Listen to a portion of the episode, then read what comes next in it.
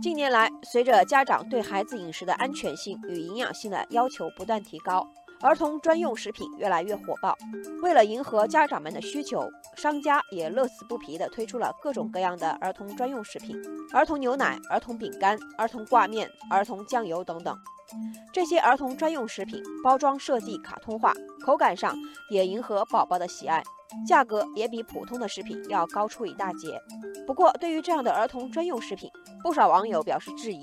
网友青桔柠檬说：“这是商家迎合消费者心理的营销手段吧？这样的专用食品真的适合儿童吗？”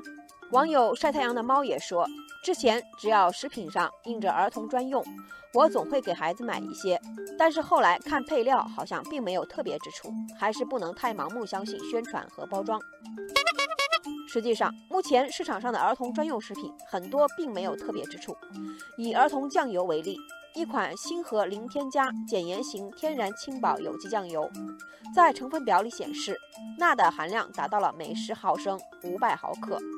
而根据食品营养标签的国家标准。每一百克或一百毫升食品中，钠的含量小于或等于一百二十毫克才属于低盐。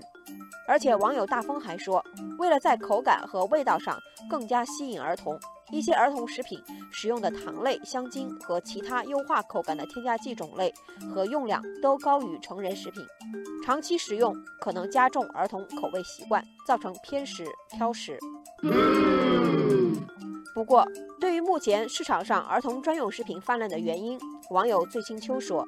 主要是相关标准的缺失。目前，国内国际对于儿童的年龄划分界限比较模糊，没有在食品标准上做明确的要求，都是商家为了开拓消费市场故意制造的概念。